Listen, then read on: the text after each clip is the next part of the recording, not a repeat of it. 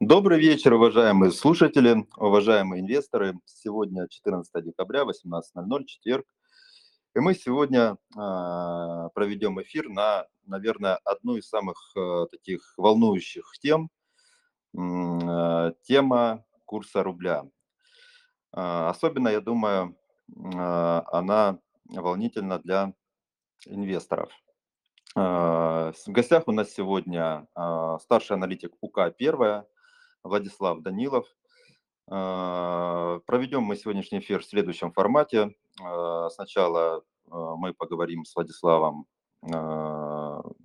Он ответит на те вопросы, которые есть у нас.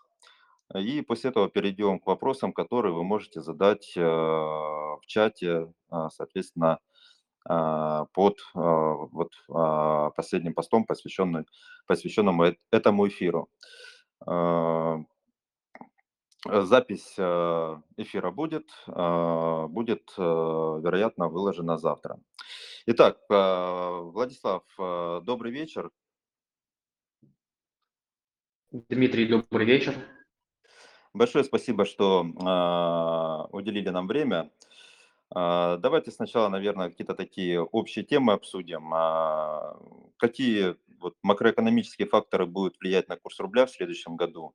Э, какие внешние события могут повлиять на курс э, рубля э, в этот период? И какой вообще можно ожидать курс рубля, по вашему мнению? И э, давайте вот этот вопрос, наверное, чуть шире раскроем, с чем будет связан такой прогноз, почему вы думаете, что именно такие перспективы рубля нас э, ожидают в следующем году? Да, Дмитрий, а, смотрите, мы ожидаем, что в начале года, в частности в первом квартале, а, курс рубля будет стабильный, близок к текущим уровням и даже имеет определенный потенциал к укреплению. Почему мы так думаем? Во-первых, в первом квартале а, следующего года да, сохранится очень хороший баланс экспорта и импорта. Почему? Потому что, а, во-первых, экспорт, то есть это приток валюты в страну, да, на российский рынок, он зависит от цен на нефть. А цены на нефть, в принципе, сейчас довольно комфортные, да, несмотря на некоторые снижения в последнее время, цены на российскую нефть остаются вполне комфортными, вполне достаточными, гораздо выше, чем они были летом этого года и это будет способствовать довольно-таки сильному экспорту и притоку валюты в страну. С другой стороны, импорт, да, то есть это отток валюты из страны, он э, несколько снизится, да. В первом квартале мы ожидаем в первую очередь сезонное снижение импорта, да, то есть всегда у нас в первые месяцы года импорт довольно-таки слабый. А во-вторых, э, те меры по охлаждению экономики и по стабилизации инфляции, да, в частности повышение ключевой ставки, оно снижает совокупный спрос в экономике и снижает спрос в том числе и на импортные товары. Поэтому импорт будет охлаждаться, да, и, соответственно, баланс экспорта и импорта он будет комфортный и будет оказывать поддержку курсу рубля. Следующий фактор – это, конечно, то, что в начале года, в начале следующего года а, будет сохранена жесткая денежно-кредитная политика Центрального банка. Это означает, что а, рублевые активы, да, сберегать в рублевых активах становится привлекательным. Действительно, когда мы видим 15-16 ставки по депозитам, по облигациям, то инвесторы несут деньги на долговой рынок, на депозиты, в облигации, да, вместо иностранных активов. Во-вторых, как я сказал ранее, повышение ключевой ставки оно замедляет кредитование, да, и таким образом снижает совокупный спрос в экономике, в том числе и а, спрос на импортные товары. Следующий фактор, то, что в начале года, по крайней мере, а, сохраняется указ президента о репатриации и продаже, обязательной продаже валютной выручки компаниями-экспортерами. Это хотя и не а, влияет на фундаментальный баланс спроса и предложения на валюту, но устраняет определенные краткосрочные межвременные дисбалансы на валютном рынке. И помимо этого очень важно отметить то, что вот была новость в конце прошлого месяца ЦБ объявил о зеркалировании а, расходов вне бюджет, сферы бюджетного правила, которые финансируются из ФНБ. Что это означает? Это означает, что Центральный банк при прочих равных будет покупать валюты меньше или продавать ее больше. И вот эти вот продажи валюты в рамках этой меры, они могут компенсировать покупки по бюджетному правилу даже при относительно высоких ценах на нефть.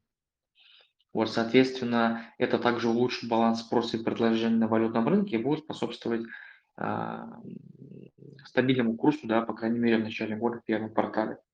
При этом, если смотреть дальше, то мы допускаем некоторую волатильность, да, вследствие которого рубль может а, несколько ослабнуть, да, там, во второй половине года, в частности, следующего года.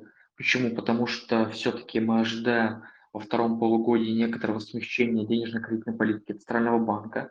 Она станет менее жесткой, да, то есть ключевая ставка будет снижена. Второе– это то, что вот если я вначале говорил про сильный баланс э, экспорта и импорта, да, то далее мы ожидаем его некоторое снижение, в первую очередь за счет того, что сезонно, сезонно импорт подрастет. Импорт подрастет во втором полугодии. Следующий фактор, то, что у нас в течение года будет сохраняться погашение валютных облигаций, погашаться замещающие облигации, а, и это также будет создавать спрос на валюту у держателей, у прежних держателей этих активов. И, наконец, мы оцениваем, да, и там по нашим исследованиям, а, при курсе там в районе 90 и ниже, а, физические лица предъявляют довольно-таки сильный спрос на валюту, да, и, эти, этот уровень считается комфортным для физических лиц. Поэтому при данном уровне мы ожидаем, что спрос на валюту сохранится со стороны физических лиц. Вот. Собственно, вот это наш базовый прогноз, базовый сценарий, да. Тут, наверное, еще важно отметить то, что для рубля существуют также определенные риски на следующий год, да, то, что его динамика будет несколько иной. В первую очередь, конечно, это ухудшение внешней конъюнктуры, в первую очередь на нефтяном рынке.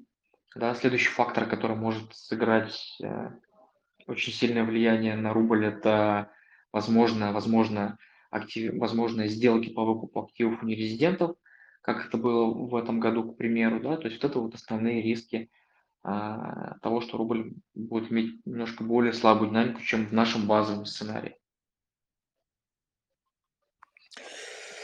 Давайте обобщим. А, то есть э, базовый сценарий подразумевает, что курс э, доллара будет э, примерно на текущем уровне, то есть в районе 90 рублей, но в каком-то, я так понимаю, коридоре. Да? Вот этот коридор, он как? Плюс-минус 5 рублей?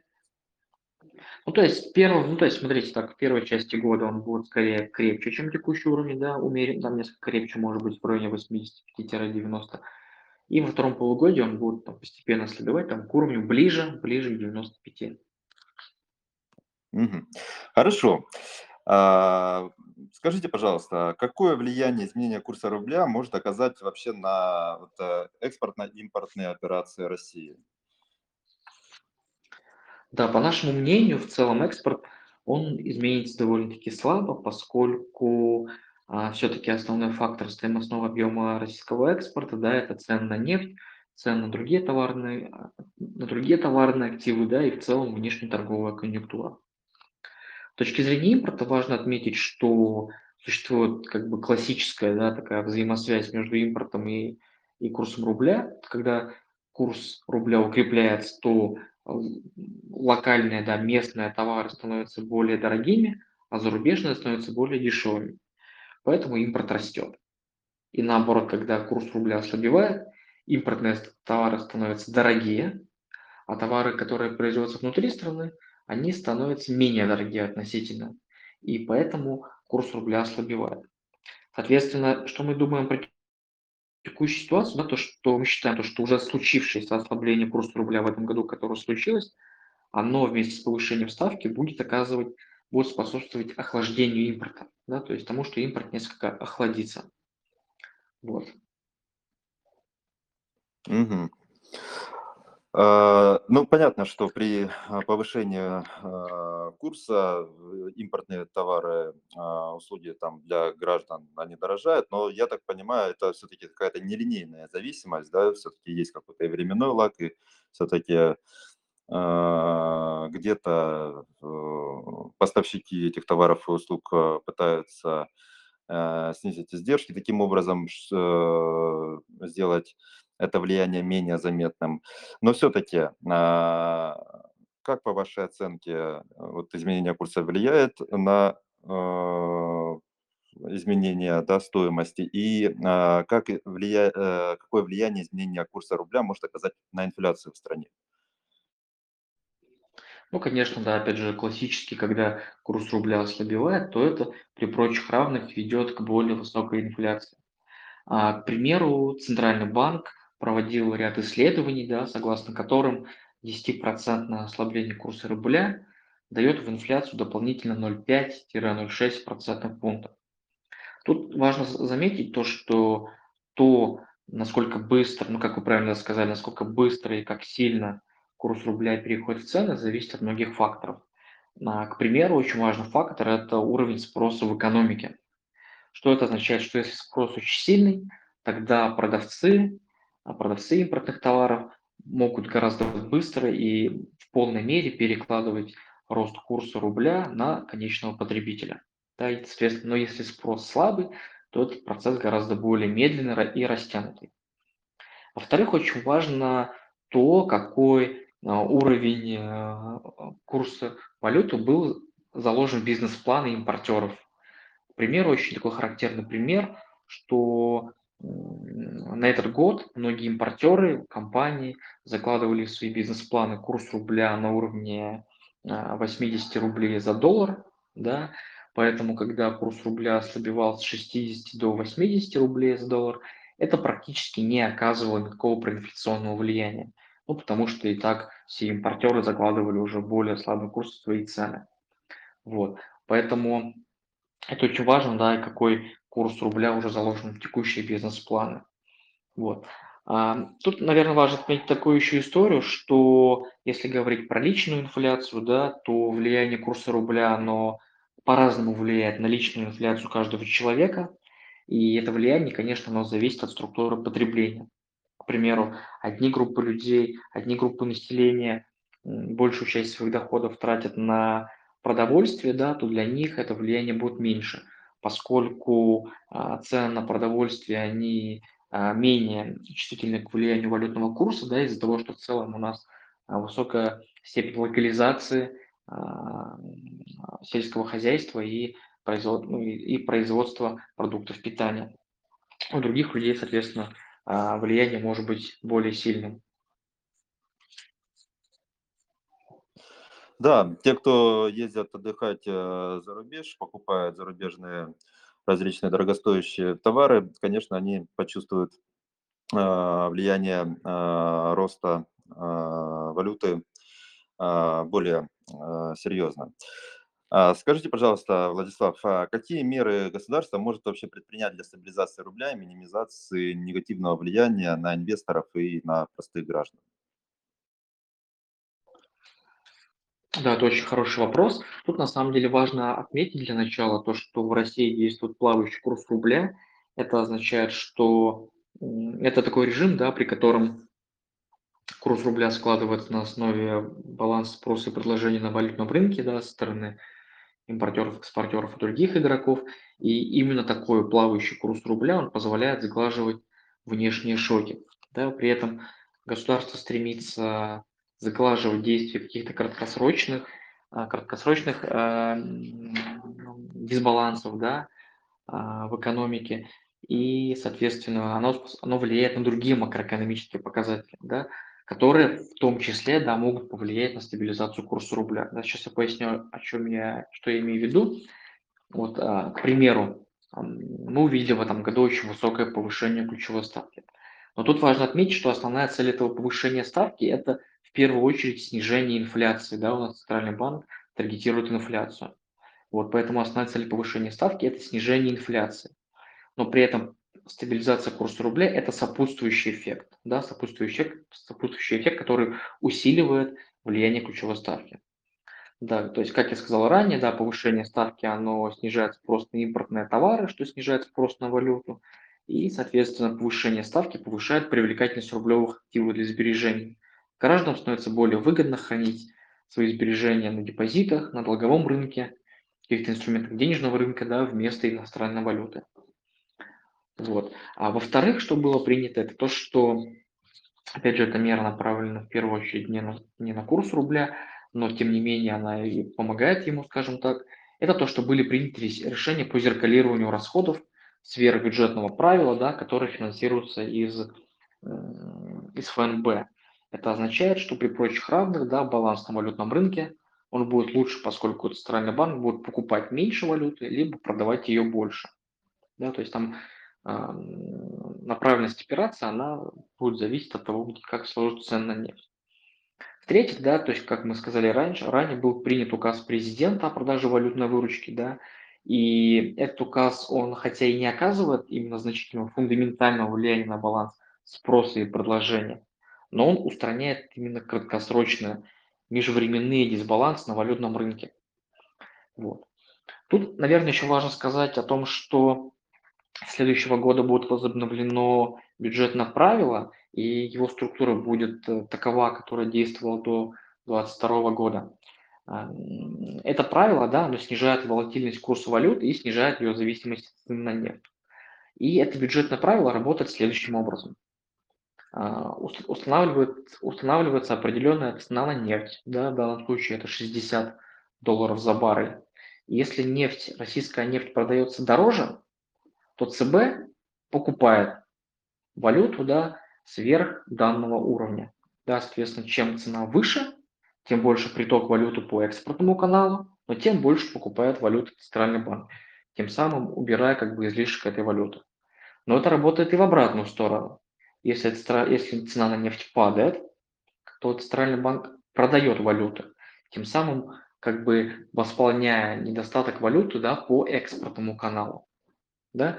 И вот этот механизм бюджетного правила, он снижает зависимость цены э, рубля от цены от нефти и в целом снижает волатильность курса рубля.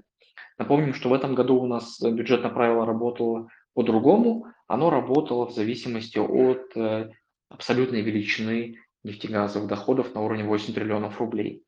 В следующем году а, а, базовая величина будет рассчитываться исходя из цены на нефть. То есть так, как это было до 2022 года.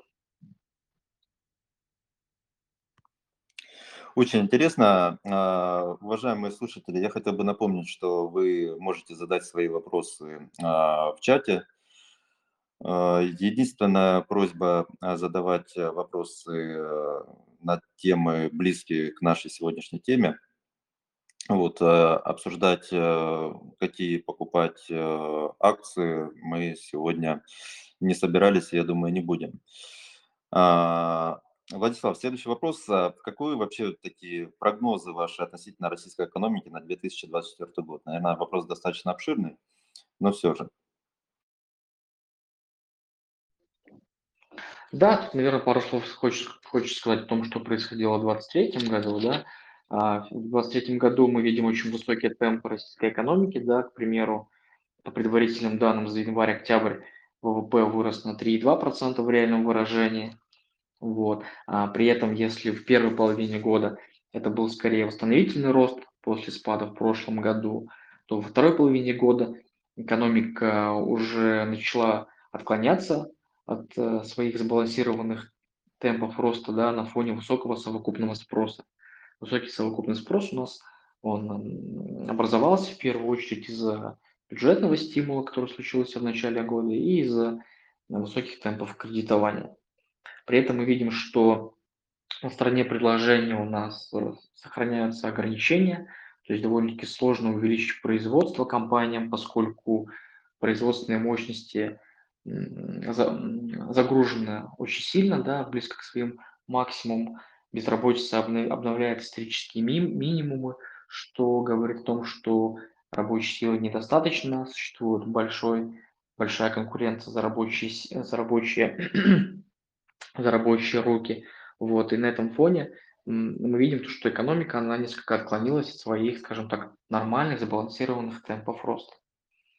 И именно это да, стало одним из причин, почему Центральный банк повысил ключевую ставку.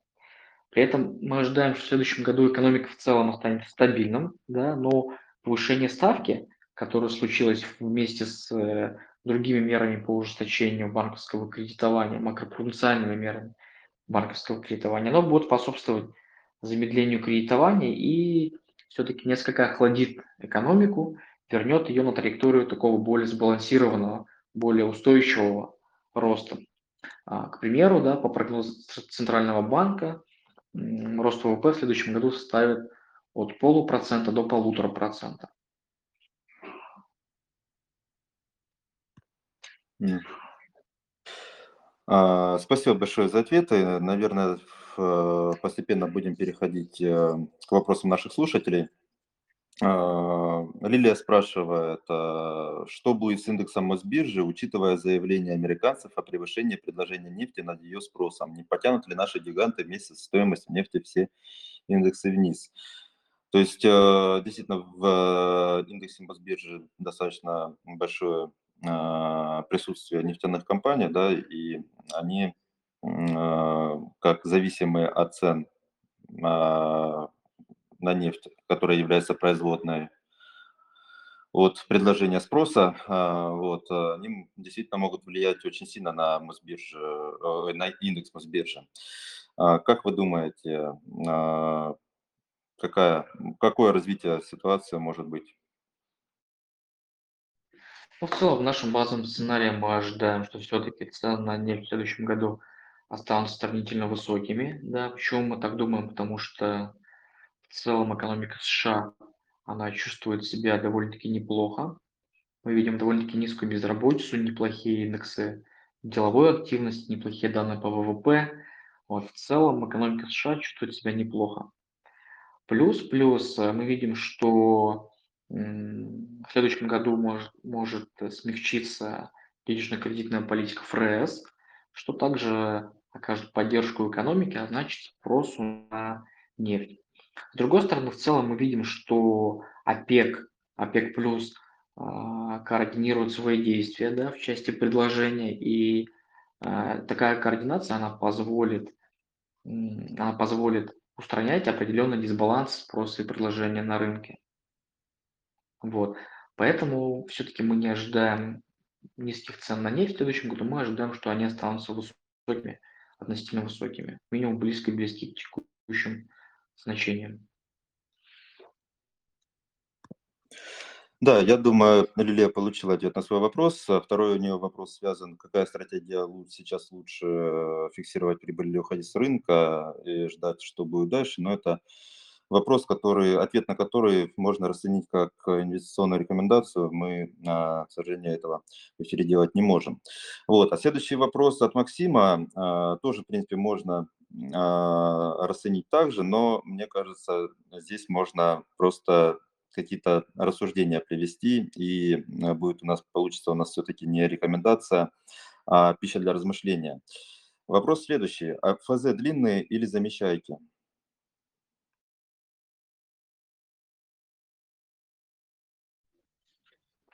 Ну, смотрите, вот тут, наверное, стоит отметить, что в портфеле каждого инвестора, а, портфель каждого инвестора должны быть диверсифицированы с точки зрения валюты вложений и э, классом инструментов, да, то есть в портфеле каждого инвестора должны быть как рублевые активы, так и какие-то м, валюты, в иност- э, такие активы, номинированные в иностранной валюте. Вот, поэтому тут однозначного ответа дать нельзя, поскольку надо держать и то, и то, да, в целях диверсификации. Но мы все-таки считаем, что краткосрочно, да, более интересно, да, более привлекательно с точки зрения риска и доходности имеют инструменты денежного рынка, а также облигации с плавающей ставкой. А, Да, и хочу еще раз уточнить, что это не является э, инвестиционной рекомендацией. Никита задает вопрос. Ваша стратегия на 2024 год. Акции, облигации, кэш. э, Где дно, по вашему мнению, на российском рынке акций? А, Частично вы уже ответили на этот вопрос, но давайте все-таки еще раз коснемся каждого из а, инструментов. Да, смотрите, а, что касательно рынка облигаций, то мы ожидаем, что Центральный банк сохранит, будет держать ключевую ставку повышенной в течение длительного времени, да, не исключаем его дополнительного повышения на ближайшем заседании. Это означает, что в целом облигации с плавающей ставкой и инструмент денежного рынка выглядит довольно-таки интересно для инвестиций, да, по крайней мере, в первой половине этого года. Вот поэтому высокая ключевая ставка будет способствовать сохранению инвестиционного потенциала в инструментах денежного рынка, в инструментах с плавающей ставкой. Если говорить там про более долгосрочного ФЗ, в целом они выглядят интересно, но они выглядят интересно для тех инвесторов, чей горизонт инвестирования а, свыше двух лет, поскольку мы считаем, что Центральному банку так или иначе удастся замедлить инфляцию, и он сможет перейти к понижению ставки, что будет положительно скажется на ОФЗ с фиксированных купонов. Тем не менее, на этом рынке может быть волатильность, да, там по ряду факторов, а, в частности, там дополнительное повышение ставки может способствовать волатильности на этом рынке, может эм, предложение со стороны Министерства финансов да, вызвать определенное, определенную волатильность да, выпуска с фиксированной ставкой. Поэтому мы, поэтому эти инвесторы да, могут, эти инструменты, они интересны с точки зрения именно более долгосрочных инвестиций. А, с точки зрения рынка акций, а, тактически а, рынок акций, наверное, выглядит менее интересен, да, там именно на краткосрочном горизонте, ввиду того, что инструменты денежного рынка, они предлагают очень привлекательные доходности. Однако стратегически, да, опять же, долгосрочно мы считаем, что рынок акций выглядит интересно, поскольку мы видим, что мультипликаторы, они по-прежнему очень низкие, да, по историческим меркам мультипликаторы очень низкие, сохраняют высокую недооценку, при этом многие компании полностью адапти- адаптировались к новым экономическим реалиям и, в общем-то, чувствуют себя неплохо. Поэтому тактически мы предпочитаем облигации, да, в частности, выпуски с плавающей ставкой. Стратегически это акции и выпуски с фиксированным купоном. Спасибо. А, Вадим интересуется, куда пропали Андрей Ванин и Дмитрий Фирсов. А, это а, наши звезды эфиров. Дмитрий Фирсов, генеральный директор. Андрей Ванин, известный в медиасфере специалист по анализу рынков. Вот, я ну, а, куда пропали. А, сервис «Газпромбанк Инвестиции» быстро растет и требует а, большого внимания, поэтому, поэтому сейчас они все силы прилагают в том направлении, но я надеюсь и верю, что они все-таки обязательно вернутся и порадуют наших слушателей. Так, а, Владимир а, задает вопрос, а, не знаю, или настороженный, или с некоторым оптимизмом. Что, если ЦБ оставит ключевую ставку на прежнем уровне? Я так понимаю, что речь идет о завтрашнем дне, о завтрашнем заседании.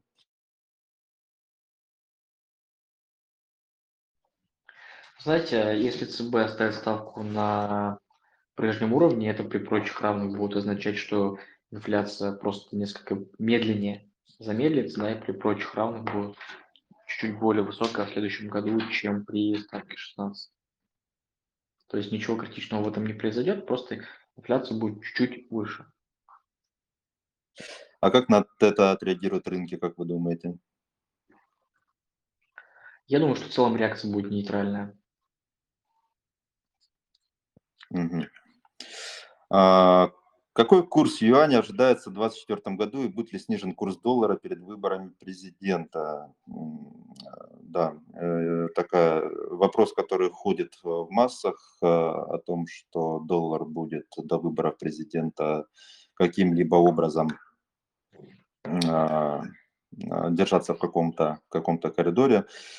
Я думаю, здесь э, можно порассуждать на тему все-таки, как вы думаете, юань и доллар, а, какая у него будет там корреляция в течение 2024 года? Ну, вы знаете, в целом, наверное, мы думаем, что они будут иметь очень высокую корреляцию между собой. Вот, то есть мы, наверное, так между собой очень сильно не разделяем юань или доллар. В целом для нас это сопоставимые валюты с точки зрения их динамики. Вот, поэтому Поэтому мы считаем, что они будут иметь высокую корреляцию между собой. Если же говорить, там, например, про валютные облигации, то, наверное, замещающие облигации на текущий момент выглядит несколько интереснее, да, ввиду того, что ставочки там несколько выше, там в районе 6-7%, да, против 5-6% на юанях. И ввиду того, что все-таки замещающие облигации– это более ликвидный сегмент, чем а, сегмент юаневых облигаций. Вадим, э, спасибо за комплимент. Э, пишет, что несмотря на то, что Андрея Ванина сегодня нет, э, гость очень хорошо объясняет. Э, слушать приятно. Да, э, мне очень тоже интересно э, слушать и беседовать. Э, еще раз спасибо. Переходим э, к следующему вопросу. Э, рост инфляции, перегрев экономики, отсутствие доступа к высоким технологиям, недостаток рабочих ресурсов. Нет предпосылок снижения инфляции. Значит, рубль будет дальше слабеть ну, чуть-чуть такая какая-то темная картинка нарисована. А, Владислав, сможем ее немного как-то обелить? А можете еще раз, пожалуйста, вопрос повторить чуть медленнее?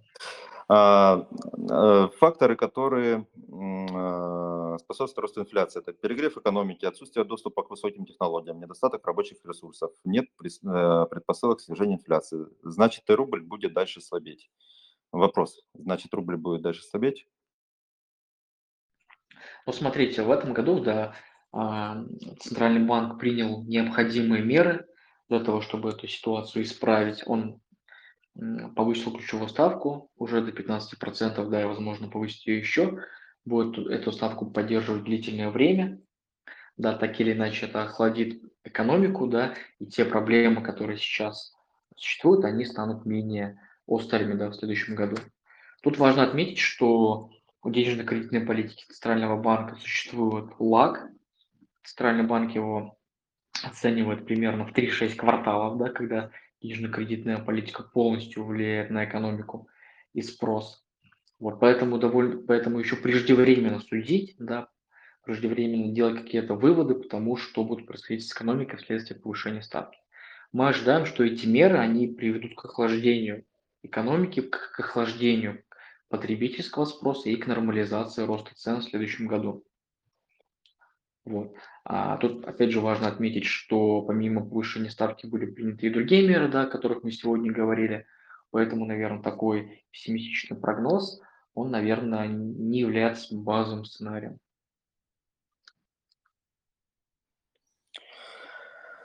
Вадим э, просит э, объяснить, как работает механизм обязательной продажи валютной выручки. Президент вводит указ, и со временем рубль будет укрепляться, укрепляться или ослабевать.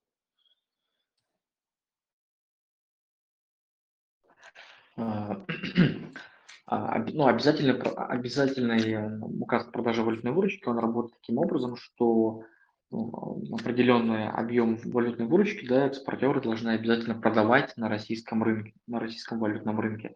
При том, что там а, есть объем не только от валютной выручки, но и от объем, ну и процент от объема контрактов. При этом, как мы говорили ранее, да, э, эта мера, она устраняет краткосрочные межвременные дисбалансы на валютном рынке, который в последнее время стал менее ликвидным, но при этом фундаментально на баланс спроса и предложения он не влияет поскольку объем экспорта он зависит от цен на нефть и других товарных активов, от объемов экспорта, а импорт зависит от спроса на импортные товары.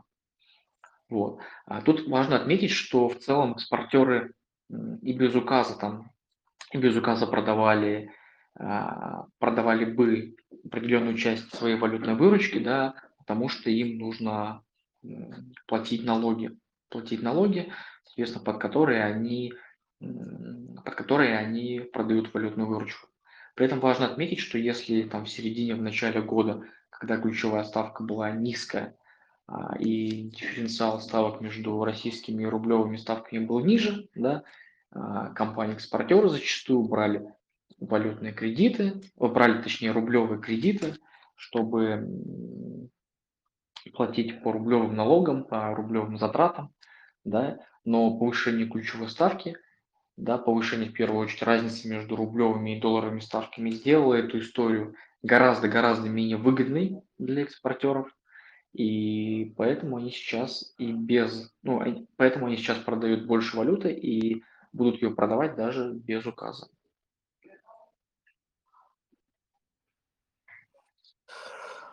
Так, у нас э, следующий э, вопрос не совсем по теме. А, а, Я пропускаю. Хотя вот а, Ольга спрашивает, подскажите, пожалуйста, что происходит с нефтью у меня, э, у меня в портфеле акций Лукойла и Башнефти, я не знаю, что делать. А, Ну, здесь я могу от себя сказать, Ольга, сейчас идет некоторая коррекция на рынке, э, все акции немного теряют цене, э, и в том числе и представители нефтегазового сектора.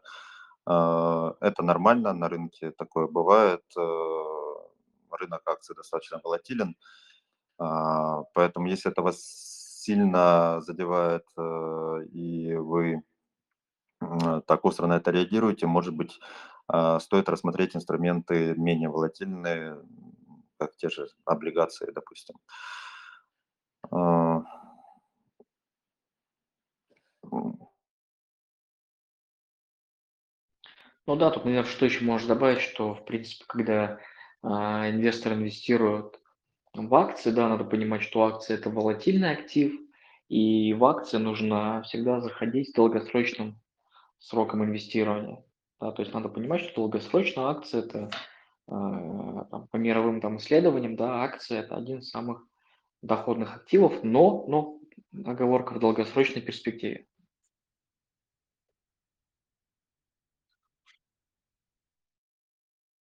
Так, с, а, Владислав пишет, почему в приложении пишется, что СПБ биржа закрыта. Э, Ну, на СПБ бирже сейчас а, не проводятся торги ввиду того, что а, в нее а, некоторые внешнеторговые ограничения введены. Поэтому такая ситуация. Более подробно вы можете ну, либо в сети почитать, либо задать вопрос а, в нашу поддержку.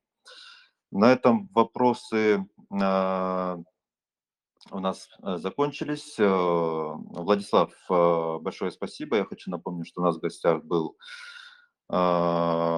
старший аналитик УК первая э, Владислав Данилов. У нас получился, может быть, не самый длинный эфир, но мне кажется, очень содержательный и очень полезный. Еще раз, Владислав, большое спасибо за то, что уделили время нашему эфиру. А, вот. А, в свою очередь, э, инвесторам хочу пожелать, э, удачных инвестиций и хорошего вечера. Спасибо. Да, всем до свидания.